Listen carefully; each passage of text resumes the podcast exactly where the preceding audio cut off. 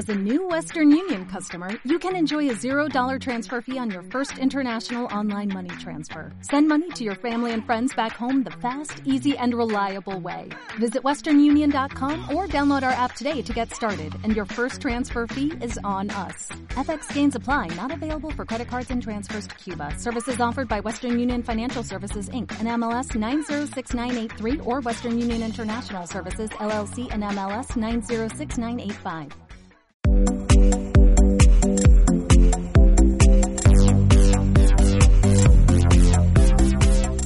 Estás escuchando La vida sin escuela, un podcast en el que Laura Mascaro desde España y Priscila Salazar desde México te cuentan todo lo que debes saber sobre homeschooling o educación en casa. Descubre de la mano de estas dos madres experimentadas que hay vida y aprendizaje más allá de la escuela.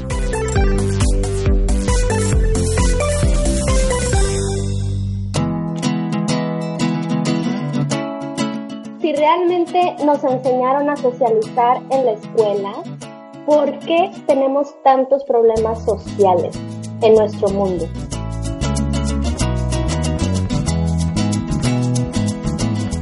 Bienvenidos una semana más. Hoy os traemos cinco mitos sobre la educación en casa.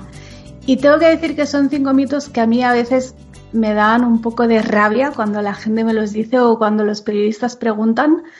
Pero realmente si, soy honesta conmigo misma, eh, la mayoría de estas cosas yo en algún momento también las pensé. Entonces eh, creo que es importante pues ser paciente y volver a explicarlo. El primero eh, para mí es como el peor y en cambio es uno que a mí realmente me preocupaba, que es la socialización, el de los niños no socializan. Y realmente hay muchas formas de contestar a eso. Yo normalmente lo primero que hago es devolver la pregunta eh, para ver a qué se refieren cuando hablan de socializar. ¿A qué te refieres con que los homeschoolers no socializan? ¿Te refieres a que no tienen amigos? Porque para mí socializar no es tener amigos. No sé, Priscila, tú cómo contestas, porque seguro que también te han preguntado un millón de veces por la socialización. Y, a mí cuando me preguntan, y es que me da tanta pereza contestar, pero hay que hacerlo. Mira, esto es lo que yo contesto. Si realmente nos enseñaron a socializar en la escuela, ¿por qué tenemos tantos problemas sociales en nuestro mundo? ¿Por qué tenemos tanta corrupción, tantos conflictos en el matrimonio, conflictos en las empresas, en el, área de recursos humanos es la más conflictiva, porque tenemos conflictos en las familias, familias disfuncionales, violencia intrafamiliar, por qué tenemos bullying en las escuelas, ¿dónde está la socialización que nos enseñaron? bueno, eso es lo que yo contesto.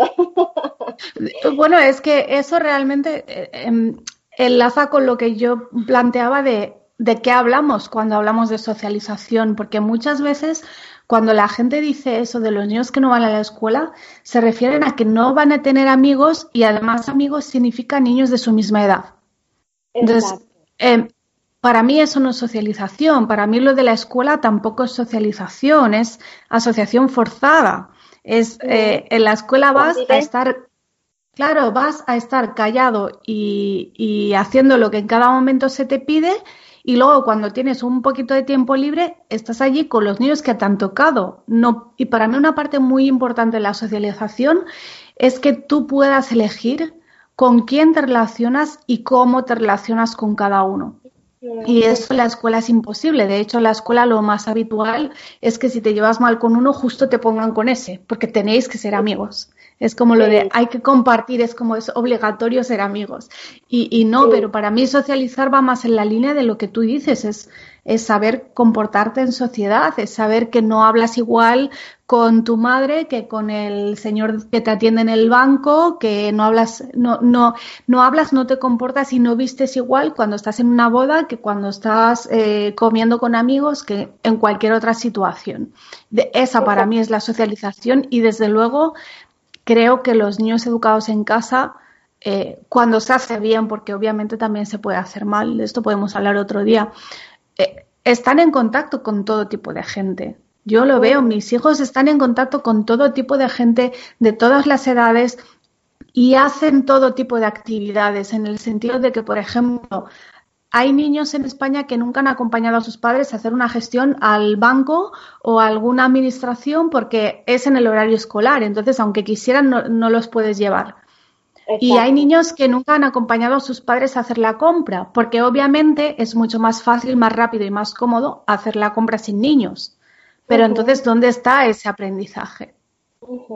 Exactamente. Y sobre todo, ¿sabes qué? Más que esa convivencia o más que esas experiencias, para mí la socialización implica tener habilidades o herramientas o destrezas sociales, eso que tú estás diciendo. Y para mí esas destrezas se aprenden deliberadamente, o sea, o más bien se enseñan como papás deliberadamente. O sea, por ejemplo, si yo quiero que mis hijos sepan resolver un conflicto entre ellos, si se están peleando por un juguete, yo necesito enseñarles una destreza social, necesito enseñarles, a ver, tú primero te quedas callado y escuchas lo que tu hermano tiene para decirte, tú este, le, le, respondes, tú no te enojes, tranquilos, pidan perdón, cedan, o sea, son un montón de destrezas que tú de antemano tienes que decidir en un conflicto cómo se arreglan las cosas. Y entonces en el día a día tú se las tienes que ir enseñando. O por ejemplo eso que tú decías de que en la escuela te sientan con el niño con el que no te llevas bien, a mí me pasó también en la escuela, que nos peleábamos y la maestra, a ver, a ver, a ver, ya, abrácense y dense un beso y, ya, hagan las paces. Y sí, lo haces, pero al final, al final de la escuela, a mí me tocó ver que había niños que se peleaban horrible, pero pues ya estaban afuera de la escuela. Entonces, ¿qué caso tiene que se hubieran abrazado y dado un beso si la situación de todas maneras seguía ahí entre ellos? Entonces, es que nosotros como papás nos, nos planteemos qué habilidades y qué destrezas sociales quiero que mi hijo tenga y entonces tú en el día a día se las vas enseñando. Y entonces si utilizas esas experiencias que dices, como ir al banco, ir a la compra, ir a la fiesta del amigo, ir al museo, ir a lo que sea, todas las experiencias sociales que tenemos, entonces las utilizamos, pero para reforzar o para practicar lo que nosotros estamos enseñando deliberadamente en casa. Y no estamos esperando que, por el simple hecho de convivir o por el simple hecho de ponerlos en ese tipo de circunstancias, automáticamente van a saber cómo comportarse o automáticamente van a saber cómo, cómo responder o van a tener esas destrezas. Y yo pienso que eso es lo que, ese es el mito, ¿no? Generalmente tenemos esa idea de que por el simple hecho de ir todos los días a la escuela y estar con un montón de niños, automáticamente ya sabemos vivir en sociedad. Pero la realidad es que solamente aprendemos la ley de la jungla, ¿no? es que realmente la escuela es un entorno artificial, entonces allí es imposible que aprendas todo eso. Exactamente. Solamente aprendes a defenderte, aprendes a aprendes a, estar buscando la, aceptación de los demás y no siempre no siempre son las mejores opiniones, ¿no? no siempre los demás van a, a impulsarte a hacer lo más conveniente para ti. Bueno, pues es muy profundo este tema. el segundo mito es el de que no aprenden nada.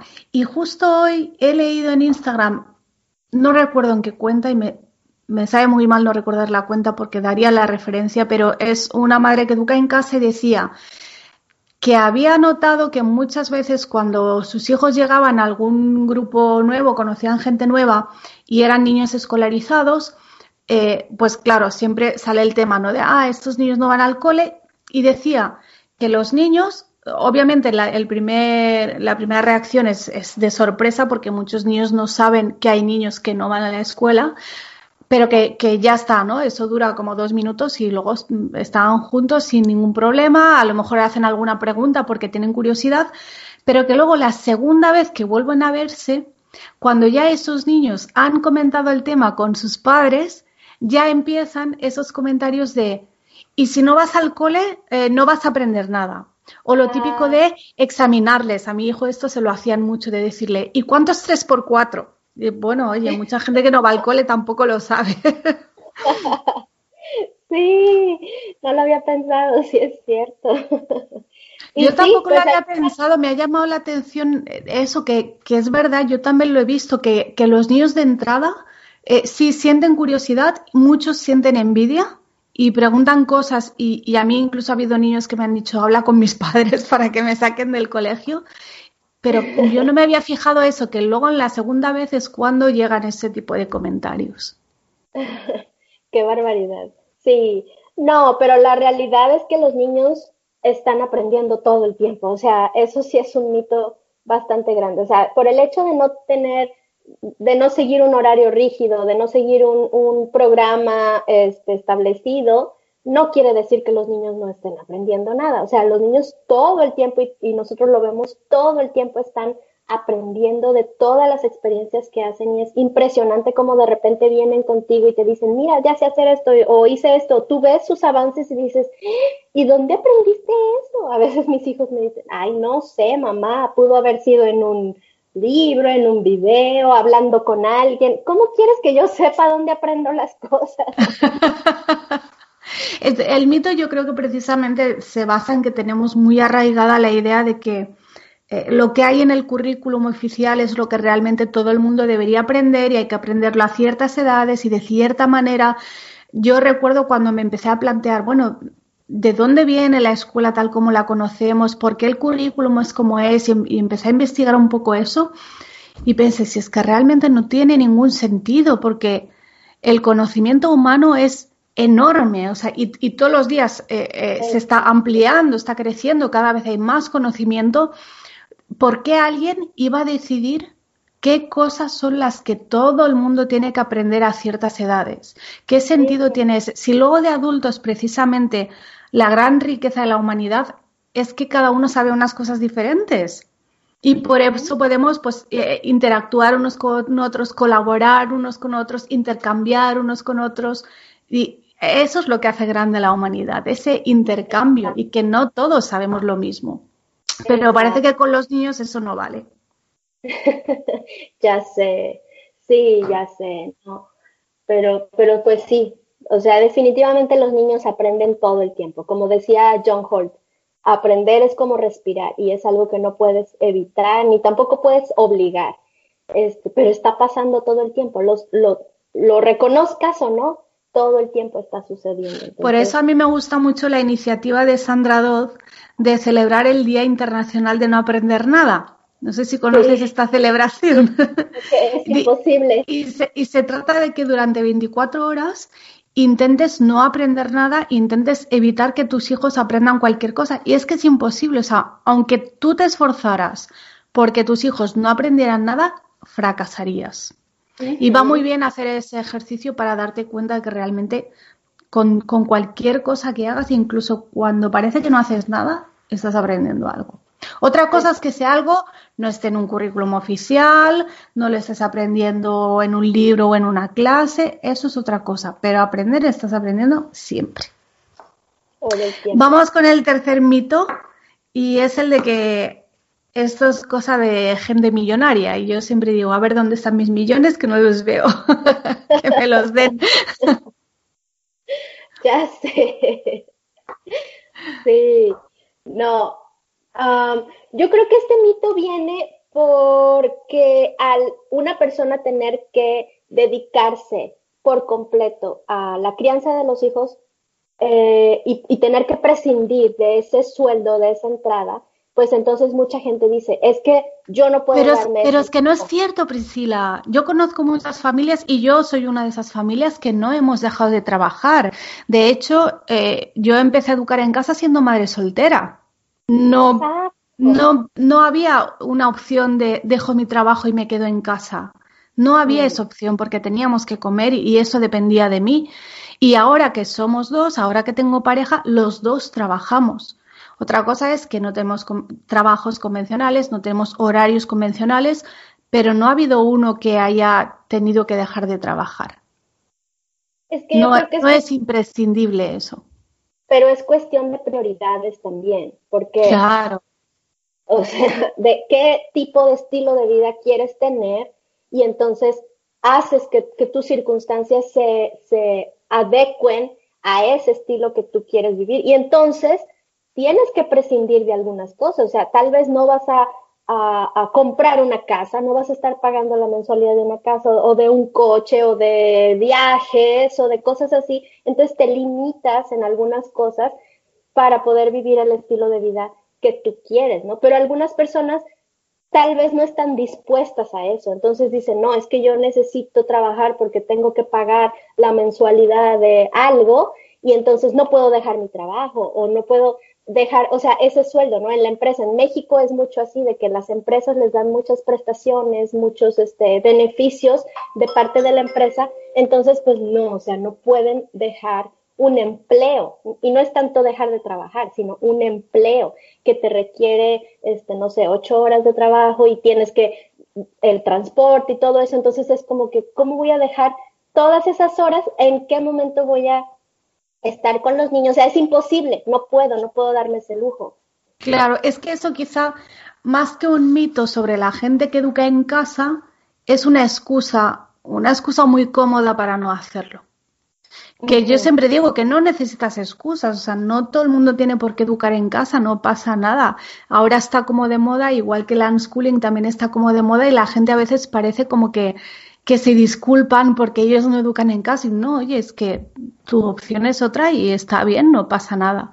Pero sí, sí lo, de ser ricos quizá va más por ahí y, lo dicen como excusa más que como mito. No lo había pensado, me ha gustado esta reflexión. Pero también quiero decir que educar en casa puede ser tan caro o tan barato como tú quieras o como tú te puedas permitir.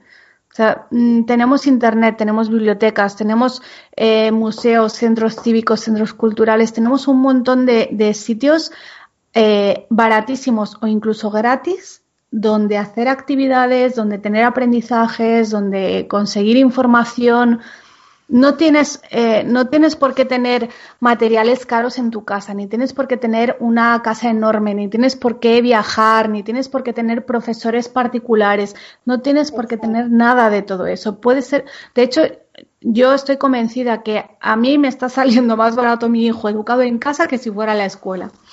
Exacto. No, y por otro lado, e, eso que dices, ¿no? Los materiales, por ejemplo, hay muchas opciones en vez de comprar materiales, tú puedes hacer los tuyos, puedes utilizar materiales reciclados, puedes, este, no sé, o sea, hay muchas opciones. Además, también tienes la opción de que tus hijos empiecen a crear sus propios proyectos que les generen dinero desde muy pequeños y entre todos pueden tener un proyecto familiar que les esté dando entrada. O sea, aquí es cuestión de creatividad, es cuestión de ingenio, es cuestión de ver todas las posibilidades que tienes y que no tiene que ser de cierta manera o con ciertos recursos. Sí, al final se resume a lo que decías tú al principio, es cuestión de prioridades. Y eso no significa que nuestra opción sea mejor o, o, moralmente superior que otras, que a veces parece que hay gente que se siente juzgada. No se trata de eso, se trata de que tú en cada momento eliges yo podía haber elegido que en ese momento mi carrera profesional era más importante, pero no, elegí que era más importante educar a mi hijo de esta manera. Ya está, no pasa nada. También habría sido una opción eh, elegir lo otro y, no pasa nada. Creo que muchas veces los mitos sí, van un poco por ahí, como un poco como de la comparación, eh, como de que si yo elijo una opción estoy como juzgando la tuya. exactamente. Vamos con el cuarto mito, que es, yo creo que este es un mito más, más americano, aquí en España no, existe tanto, pero es el de los fundamentalistas religiosos, eh, que también podríamos decir o lo contrario, o que somos eh, hippies veganos antivacunas que vivimos descalzos en el bosque, algo así. Pues tal vez, tal vez algunas familias sí. Claro, pero, porque hay de todo, como en los colegios que también hay de todo. Exactamente, pero no es, la mayoría de la gente no lo hace por esas razones, o no tiene esa, eh, eh, pues ese estilo de vida o esa manera de ser, ¿no? Mm. Desde luego en España no. Eh, y en España la mayoría de las familias que yo conozco ni siquiera es que no lo hagan por ese motivo, sino es que muchos tampoco son religiosos directamente, es que no lo son. Entonces, eh, hay familias de todo tipo, la mayoría son familias muy normales, de un nivel socioeconómico normal, con todo tipo de profesiones, que viven en todo tipo de sitios. Porque mira, podríamos añadir un sexto mito que es el de ¿dónde viven los homeschoolers? viven en el campo, en una casa muy grande, con animales y su huerto. a, mí me preguntan, a veces me llega gente, es que me gustaría educar en casa, pero claro, vivo en un piso en la ciudad. Y que yo también he vivido en un piso en la ciudad. La ciudad tiene un montón de recursos maravillosos para educar en casa. Pero es un poco esa imagen que se da también. Yo por eso siempre digo, ten cuidado cuando leas blogs o, hoy en día cuando veas cuentas en Instagram o, canales en YouTube de familias que educan en casa. No todos vivimos en casas grandes, no todos tenemos siete hijos y no todos tenemos el mismo estilo de vida. No, y sabes que ahorita yo pienso que mucha gente, o sea, como que sí está viendo un despertar en la mentalidad, en la, en la sociedad generalizado, y hay gente que está hablando de una transformación educativa. Por ejemplo, se me viene a la mente este Ken Robinson, este educador, eh, que habla de, de esta transformación y educar sin escuela es una manera de llegar a esta, a esta reforma educativa o a esta transformación. Y muchas personas lo estamos viendo de esa manera, ¿no? O sea, como una contribución a la sociedad, o sea, de, un avance desde, desde lo más eh, pequeño, desde lo más íntimo que es la familia. Pero yo creo que desde ahí podemos aportar un gran cambio a nuestra sociedad. Entonces, o sea, realmente no tiene nada que ver con, con la religión, ni con el fundamentalismo, ni con nada de eso, sino más bien que estamos Mm, más bien somos, pienso, gente visionaria, ¿no? Como viendo un poco más a futuro a las siguientes generaciones y que lo que estamos haciendo ahorita estamos sembrando para, para después, ¿no? Volveremos a hablar dentro de 30 años y a ver qué ha pasado. ¡Qué emoción! Sí, qué emoción. Imagínate si John Hall pudiera ver ahorita lo que está sucediendo. Si pudiera claro. ver las familias que hay, los resultados que hay. Imagínate cómo se emocionaría. Y o sea, de verdad, qué padre que nosotros tengamos esa oportunidad y que dentro de 30 años podamos ver hacia atrás lo que estamos sembrando ahora y los frutos que va a ir dando. Qué emocionante. Sí, tenemos una cita, haremos un capítulo extra dentro de 30 años. Quedan todos de testigos. Bueno, y el último mito es que sobreprotegemos a los niños, que los tenemos en una burbuja, que somos elitistas. ¿Cómo contestas a eso? Porque yo no tengo ganas ni de contestar. Ay, no sé. Yo, la verdad, la verdad, sí. Pues claro que quiero proteger a mis hijos. Claro que quiero evitarles conflictos innecesarios. Claro que no quiero que, sufran innecesariamente. Pero, eh, pero no sé, o sea, les estoy enseñando a enfrentar la vida bueno, o sea, yo pienso que para saber cómo enfrentar una situación no tienes que necesariamente vivirla. O sea, para saber que la estufa quema, no te tienes que quemar la mano. O sea, simplemente con que tomes la manita del niño, la acercas y que sienta un poco el calor, le dices, mira mi amor, esto quema, ten cuidado, no te acerques. Él entiende, o sea, si tú te tomas el tiempo, él entiende. O al cruzar la calle, mira mi amor, vienen coches, ten cuidado, vamos a esperar a que pase. Pero, o sea, no necesitas que te atropellen para entender que, que pasan coches y que es peligroso. Yo así lo veo, ¿no? O sea, hay muchas cosas, muchos peligros que no es necesario que nuestros hijos los sufran en cabeza propia para aprender. Muchas veces ese es el argumento, es que los niños también tienen que enfrentarse a lo malo para que aprendan. Pero eso, o sea, también hay, también hay secuestros y, necesitas que secuestren a tu hijo para saber que existe eso. Yo pienso que sí podemos eh, protegerlos y sí podemos enseñarles que, eh, o sea, que existe otra manera de vivir, otra manera de educar, otra manera de tratarnos y no por eso no van a saber cómo enfrentarse el día que, se, que tengan una circunstancia así, porque yo pienso que los estamos equipando Claro, te iba a decir, más bien al contrario, estarán más preparados para enfrentarse cuando les pase, precisamente porque en los primeros años, cuando ellos no eran capaces, han estado en un entorno seguro y se han sentido protegidos, eso es importante. Y creo que tiene que ver con una cosa que tú comentaste en uno de los primeros episodios, no recuerdo, y quizá fue el primero, de que la escuela, en la escuela estás siempre con, con, la vista puesta en el futuro. Estás siempre como en preparación para, para, algo que vendrá después, para preparación para la vida, porque implícitamente están reconociendo que la escuela no es la vida, porque es un entorno artificial. Y, creo que tiene que ver también con este tema de, la de la idea de sobreprotección y esa, esa idea, o sea, hay como prisa porque el niño sea autónomo cuanto antes. De hecho, ya aquí ya hay aulas para bebés de cuatro meses, porque la baja de maternidad dura cuatro meses y después, ¿qué vas a hacer? ¿Te tienes que reincorporar al colegio? Pues con cuatro meses lo estás dejando ya en un sitio institucionalizado donde no va a tener la protección que debería tener, porque la naturaleza te pide que tengas esa protección. Y creo que es importante que, es, que se haga paulatinamente, que la separación tiene que ser progresiva y de hecho yo lo que veo en adolescentes educados en casa es que son mucho más independientes, mucho más autónomos y con una autoestima mucho más eh, sana y fuerte que muchos de los niños que van a la escuela.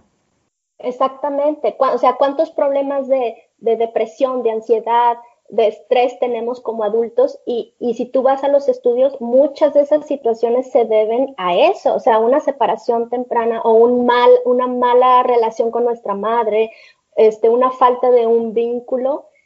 Y entonces, o sea, ¿qué es lo que queremos sembrar en ellos? ¿No? O sea, ¿qué es lo que queremos formar en ellos? la verdad a mí no me preocupa. Si me dicen que yo los sobreprotejo, yo sí, sí los estoy sobreprotegiendo y yo pienso que de esa manera los estoy haciendo más fuertes. Mis hijos no van a tener problemas emocionales ni van a tener que recuperarse de su infancia, ¿no? Es verdad, es que cuando se habla de sobreproteger eh, siempre se le da una connotación negativa y no, hay que reclamar esa palabra en, en positivo. Yo estoy de acuerdo contigo, yo también protejo a mis hijos. creo, creo, creo que, es, que es mi deber y que es, que es lo que toca hacer. Estos son los cinco principales mitos de la educación en casa, pero nos gustaría que nos dijerais también, primero, si os hemos convencido con nuestros argumentos y segundo, si hay otros eh, mitos que alguna vez habéis creído o que seguís creyendo y os gustaría saber qué, qué opinamos. Yo de todos modos, para responder a estos mitos, muchas veces también lo que digo es, bueno, ven a conocernos intenta conocer a gente que educa en casa y luego volvemos a hablar de los mitos y luego ya te los explico. Así que bueno, hasta aquí el episodio de hoy y nos vemos la semana que viene. Muchas gracias, Priscila. Bye bye, de nada, bye bye. Gracias por habernos acompañado en un episodio más de Vida sin Escuela, un podcast de Laura Mascaró y Priscila Salazar que puedes escuchar todos los jueves a través de iBox y iTunes. Para saber más sobre nuestros contenidos y proyectos, visita www.lauramascaro.com y www.supraescolar.com. Hasta la próxima.